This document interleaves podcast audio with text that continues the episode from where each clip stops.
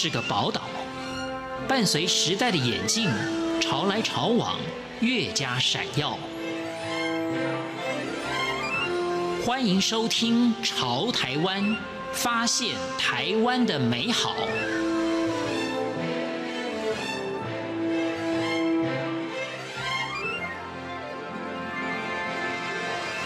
欢迎收听今天的《潮台湾》，我是徐凡。在今天节目中介绍的是台南的作家杨富敏。曾卡伊娜杨富敏，他是七十六年次的作家，他出生台南的大内乡，拥有同辈少有的乡土成长的经验，而笔下尽是一些大家族。今天我们就来谈一谈他的作品《花甲男孩》以及他的写作之路。我是杨富闵，我喜欢写作。那目前的作品有包括像是诶小说《花甲男孩》，那他有做一个改编，就是电视跟电影的部分。那其他的作品包括我的妈妈欠栽培，为阿妈做傻事，然后以及去年二零一八年出版的故事书，它就叫故事书，这样。它是一个套书，有两本，一本叫做《三合院灵光乍现》，一本叫做《福地福人居》。呃，开心自己还在写的路上，那会继续写下去。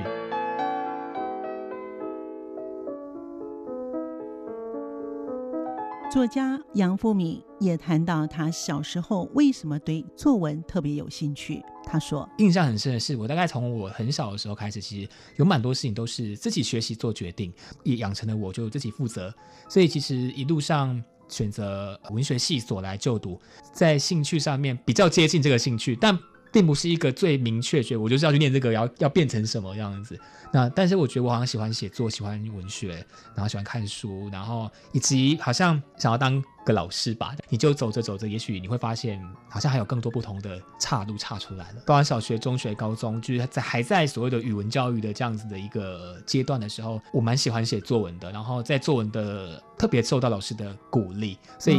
好，我好像是那种越鼓励我就会越火力全开这样子，就很需要鼓励这样子。那就。给了自己一些信心，那也就因此就有投入更多时间，或是就会很把精神都好花在阅读跟涂涂写写上面。小学的时候就是这样子的，嗯、对对对，很很感谢那些老师们。那时候的写作，其实作品后来就是我们现在看到的《花甲男孩》这本书，其实就是那时候的作品了。当时要写什么跟怎么写，就是比较形式上面的。跟内容上面的一些思考的时候，其实还是有一种很素朴的、原始的那种本能，就是我就想要写。但其实写着写着，其实你就会开始想着，哎，要怎么谋篇布局啊？你原生的生命经验开始入手的，也就是比较像是所谓的故乡啊，比较是你的童年的环境啊，然后从你的生命经验去获取那些人物，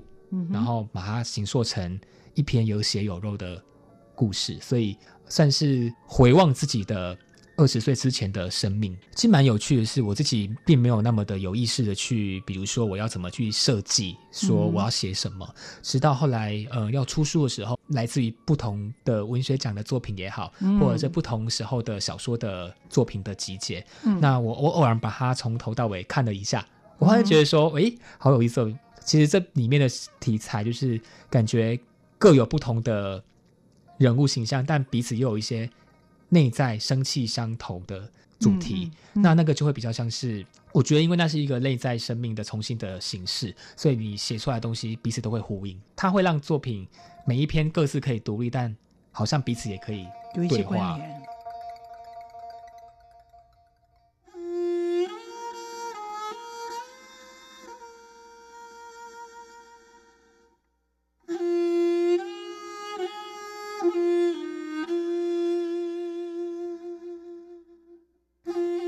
玲教授评他的作品是后乡土小说的新生，也是载版的王真和和黄春明。对此，他有不同的看法。他说：“有时候其实有些分类，或者是很有些关于作品的标签吗？或者是说设定，其实我没有很在乎。但就是我不会觉得，呃，他的如他如果不管他是正正面的，或者是有时候是有点有一些风险的，但是我就我不并不会 care 这样子，因为我觉得那代表是人家看你的方式，然后有很多种，那我觉得很好，因为有人会看你的作品是乡土文学，也可能会看你的作品是成长小说，或者是看你的作品可能是，也许他是更青少年的都有可能，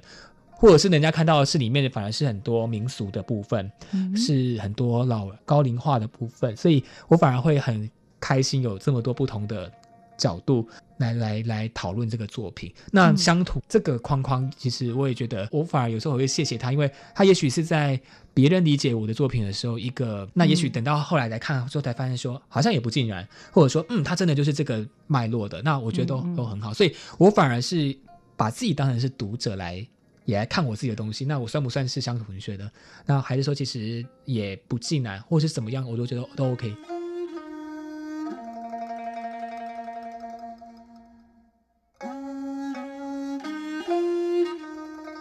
当说到为什么叫《花甲男孩》的书名，杨富敏说：“反而是要在这些既定的讨论的模式里面，有没有可能让自己的作品有更丰富的诠释的可能性？那你就是要自己去深化。其实《花甲男孩》是书名，可是其实在这篇、哦、这本小说里面并没有《花甲男孩》这篇小说，但它有一篇叫做《花甲》。那其实我那时候会有这样子书名的命名，其实有一个很简单的原因，就是好像。”找不到一个适合的书名，所以我作者必须要自己冷静下来，好好的想一个书名。因为有一篇叫做《花甲》了，那其实但你那就是一个设计的这样子，他是一个姓花名甲的人，他是一个男孩，一个青少年这样子。那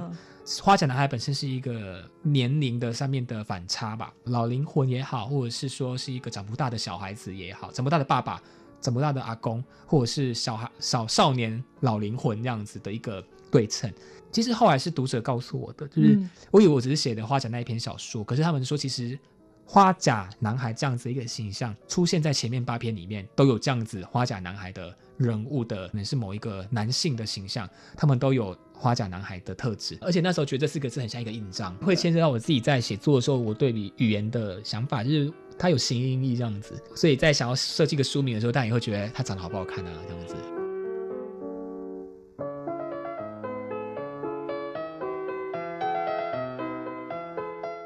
小时候是因为老师的夸奖，他会尽全力去表现，之后就成了他的兴趣。杨富敏说：“我常常在回答我小时候的某一个当时留在内心的一个问号，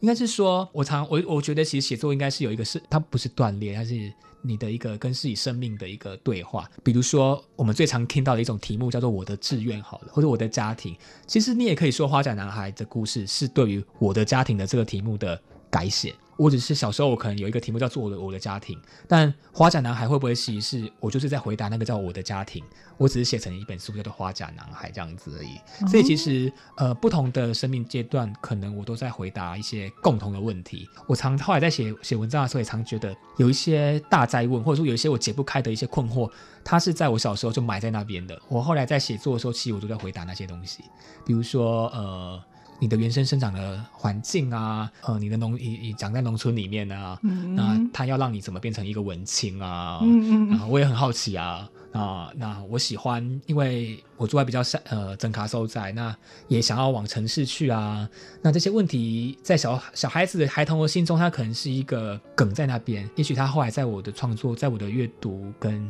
思考的成熟之后，用小说来回答了他这样。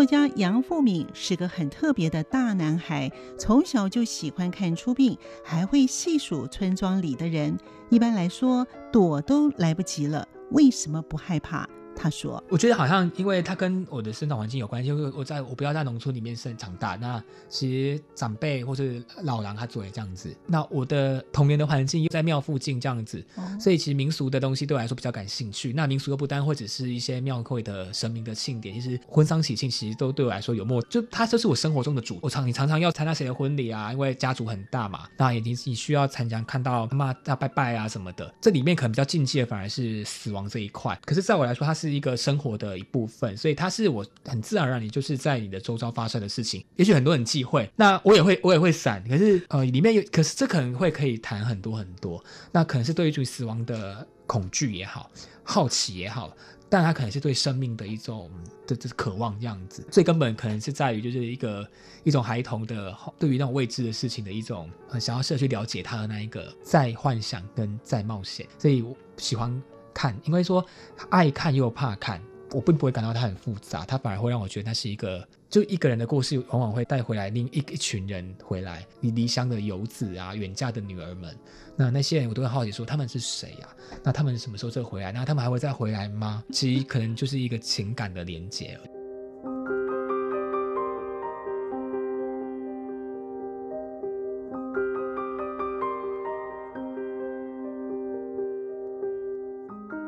作家杨富敏，他的写作来源以及他的阅读量是怎么来的？他如何来内化他自己写作的能量？他说：“我不是那种固定每天都要写，以前好像曾经有过，因为我以前有一段时间其实会有专栏。”所以专栏的话，它是固定的东西，它必须逼得我一定要消化。嗯，但我自己应该算是蛮有写作纪律的样子，就是，但我不是会逼自己说每天都要。我也希望我可以这样子，其实我希望我可以这样子，但是，但至少现在看似真的是有很多事情，因为我也必须开始要有要要工作啊，要赚钱啊，这这都很现实的状态。那写作这件事情，它来到了跟现实有一个必须要对话的时候了。要平衡的时候了，我觉得我还算是，因为我自己时间规划，写作还是排得很前面。不写的时候，大部分也都在做可能跟我要写的东西有关的事情。我觉得广义的阅读哦，就是不只是一个书本的阅读，包括你现在你看到什么材料，你只是偶然的觉得，就是你对阅读的东西已经不再限于一个纸本上面了。你等于是你看事情的呃那个视角，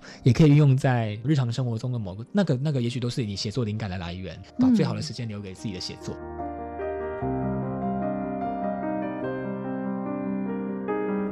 目前就读于台大台文所博士班的杨富敏，对于未来的规划，他说：“我是比较理想中的状态，就是我有一个一个一个工作，因为我我比较可能是走教学的工作了。我我喜欢教书，我也喜欢跟学生互动，我很喜欢跟他们这样子讨论。对因为其实尤其在这个时代，更是教学相长这样子，因为他们其实会的事情，有时候是我不会的这样子，所以我对于未来的想法就是。”写作，然后我觉得这是一个有趣的问题，是对自己写作的一个阶段性的规划。后来是，其实我写作的人也会老的，就是我我我有年纪上面的，我觉得好像很多运动员他几岁就要退休，那写作也会有身体上面的最直接的体力的问题。写作是要体力啊，就是然后你的脑力什么的，然后你你要运动，你要让你有一个，我反而觉得就是现在这个阶段应该是我就是好好的写的最。最年轻的阶段吧，三十到四十岁，蛮开心，就是确实也还没有蛮多想法要说的这样子。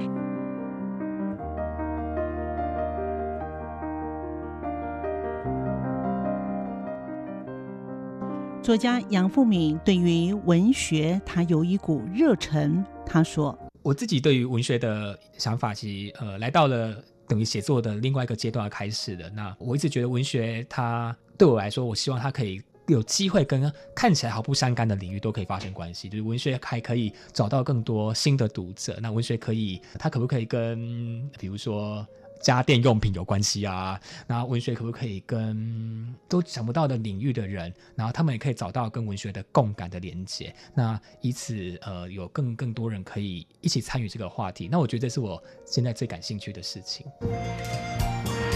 是阳光，翅膀打开了世界之窗；是阳光，翅膀环绕着地球飞翔。